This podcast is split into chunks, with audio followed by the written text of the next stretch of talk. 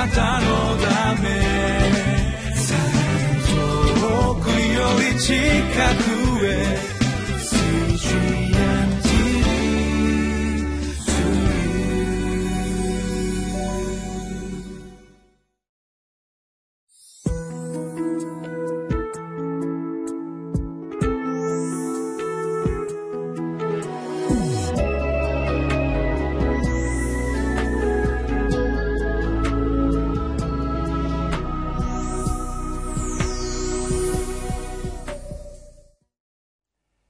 皆さんこんにちは。ニューホープ千葉の牧師住谷です。今日は30日水曜日。ヨエル書の3章14節から21節までを通しまして報いてくださる神に期待しますということを見てまいります。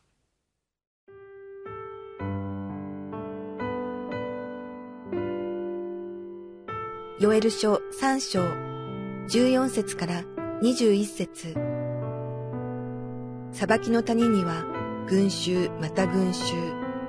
主の日が裁きの谷に近づくからだ。太陽も月も暗くなり、星もその光を失う。主はシオンから叫び、エルサレムから声を出される。天も地も震える。だが主はその民の酒どころ、イスラエルの子らの砦である。あなた方は私があなた方の神主であり、私の聖なる山、シオンに住むことを知ろう。エルサレムは聖地となり、他国人はもうそこを通らない。その日、山々には甘い葡萄酒が滴り、丘々には乳が流れ、ユダのすべての谷川には水が流れ、主の宮から泉が湧き出、シティムの渓流を潤す。エジプトは荒れ果てた地となり、エドムは荒れ果てた荒野となる。彼らのユダの人々への暴虐のためだ。彼らが彼らの地で罪のない血を流したためだ。だが、ユダは永遠に人の住むところとなり、エルサレムは世々にわたって人の住むところとなる。私は彼らの血の復讐をし、罰しないでは置かない。主はシオンに住む。えー、ヨエル書は主の日についてやがて来る裁きの日について予言されているということを見てきておりますがそれはもう始まっているということもお伝えしたいと思います精霊はペンテコステの日からすでに私たちに注がれているように今こそ終わりの日であり今こそ主の日であるという信仰を持つこと神様は願っておられるからです。今日こそ悔い改めの時であり今日こそ主を求め主に立ち返る日だからです。そしてまた今日の箇所に約束されている神様の祝福も今日私たちは信じて受け取ることができる御言葉であると信じます、えー、18節をお読みします。その日山々には甘いブドウ酒が滴り丘々には乳が流れユダのすべての谷川には水が流れ主の宮から泉が湧き出シティムの渓流を潤す。エデンの園と似ているような、えー、描写だと思いませんか？そして命を与える泉が神殿から流れているというのはエゼキエル書の47章や黙示録の21章にも出てくる、えー、神の国の光景につながっていく神様の祝福です。20節もお読みします。だがユダは永遠に人の住むところとなりエルサレムは世々にわたって人の住むところとなる。素晴らしいですね。周りの全てが裁かれ荒地となっていく中でユダはエルサレムは大きな祝福を神様の御言葉の約束の回復を体験するようになるという言葉ですね。今日神様は皆さんを祝福し皆さんを回復してくださる方であることを信じましょう。終わりの日に終わりの時に神はご自身の霊を私たちに注いでくださいますがそれはアバ父と呼ぶ御子の御霊です。私たちは神の子供であり神に愛されているんです愛されているがゆえに試練を受け試され心が神様に戻るように。悔い改めの時を神様は用意されますがそれは私たちを守り私たちを祝福するためなんです。神の約束は変わりません。神様の祝福を求め悔い改めて立ち返るならば神様は祝福し神を拒み拒絶し自分勝手な道に歩むならば神様は必ず裁かれます。皆さんの上にあるのは神様の愛であり恵みであり祝福です。今までの歩みがどのような歩みであろうと神の愛は変わることがありません。そして今日神様は全ての約束を皆さんの上に成就させたい回復させたいと願っておられる方であることを知ってください。なぜ神様は心を裂いて悔い改めなさいと言われるんでしょうか。なぜ立ち返れと言われるんでしょうか。それは私たちを待っておられ私たちを憐れみ私たちを祝福するためなんだということを忘れないでいたいですね。皆さんはいかがでしょうか？神を求め神様のもとに立ち返ろうではありませんか？ヨエル書は面白い予言の流れを示しています。ヨエル書の最初は国の滅びで始まりそして終わりは国の回復で終わるわけです。私たちに当てはめるならば神様私たちにまず悔い改めを提言されるんですけども悔い改めなさい。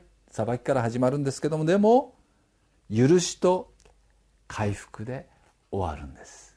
神様の約束の成就を見るためにまず罪の悔い改めということが必要になります。精霊の油注ぎ神様の愛を実体験するためにはまず心が変えられ心の中から不義を取り除かなければならなかったからです。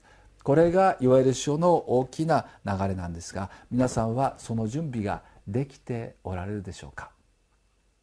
神に敵対し神を否むことは愚かなことです。なぜなら私たちは神の中に生きているからです。神様が全てをご存知で全てを導いておられます。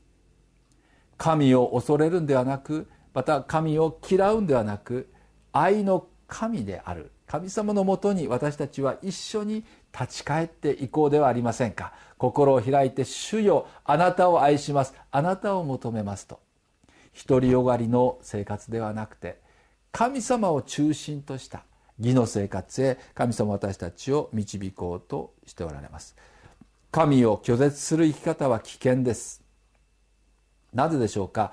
神という大元義の方愛の方正義なる方を拒んでしまうならば私たちの生活は罪の支配めちゃくちゃな人生になってしまいます。罪が私たちを苦しめ罪が人間関係を破壊し罪があなたの人生を苦しめるんです。神はあなたを助けあなたを滅びではなく祝福へ回復したいと願っておられます。今神様は全てのものを招いておられます。主の皆を呼ぶ者は誰でも救われます。あなたはどうでしょうか？自分勝手な人生を握りしめますか？神に敵対し罪の生活を楽しみますか？それとも神の御言葉に目を留め主よあなたの約束を信じます。どうぞ私の生活をエデンの園のようにしてください。そしてどうぞ私のこの住む家が生活が人が住む場所としてくださいと願われるでしょうか？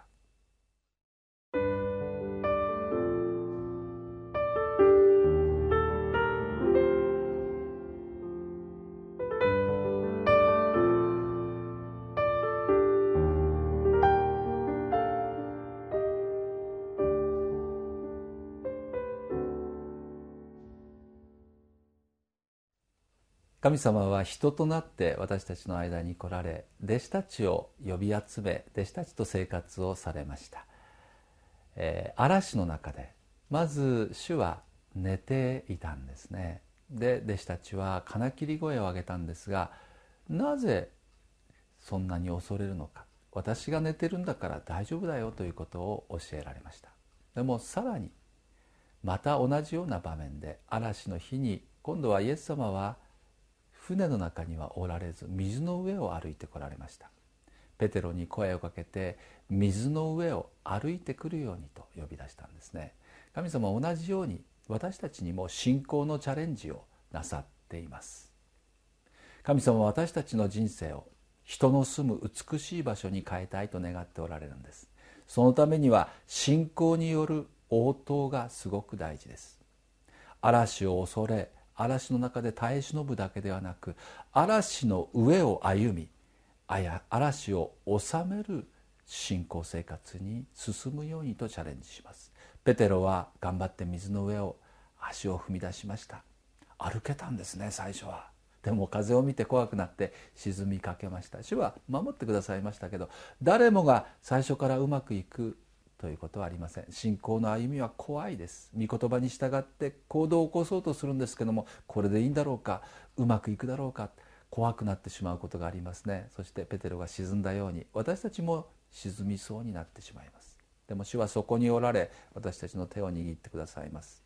神の御言葉を信じ御言葉に歩もうではありませんか？今日悔い改めて主に立ち返り主の御言葉に周りがどうであれあなたがまず正して進んでいくことをお勧めします。それはまるで水の上を嵐の上を歩けと言われているように感じるかもしれません。でも主はあなたと共におられあなたの信仰を立て上げようとなさっておるお方です。あなたの人生は変えられます。あなたの心も内側から変えられます。あなたの人生があなたの生活が人の住む命を与える場所へと変えられていくために主は私たち一人一人を今日も呼んでくださっています。やがて神の裁きが訪れるでしょう。でもその前に神はご自身の民を呼び出しそしてご自身の民に約束を語り約束を体験させたいと願っています。あなたこそこの世に使わされている神様からの答えです。あなたを通して神は働かれます。ですからまずあなた自身の心を正し神に戻ることをお勧めします。お祈りいたします。神様あなたの御言葉をありがとうございます。エデンの園のようにまた生ける水の川が神殿の敷居から流れてきたように私たちの心の奥底から喜びが命の泉が湧き出る約束を心から感謝します。今日あなたを信じあなたの御言葉に応答し自分の生活を捨ててあなたに信頼し全てを委ねて歩み始めます。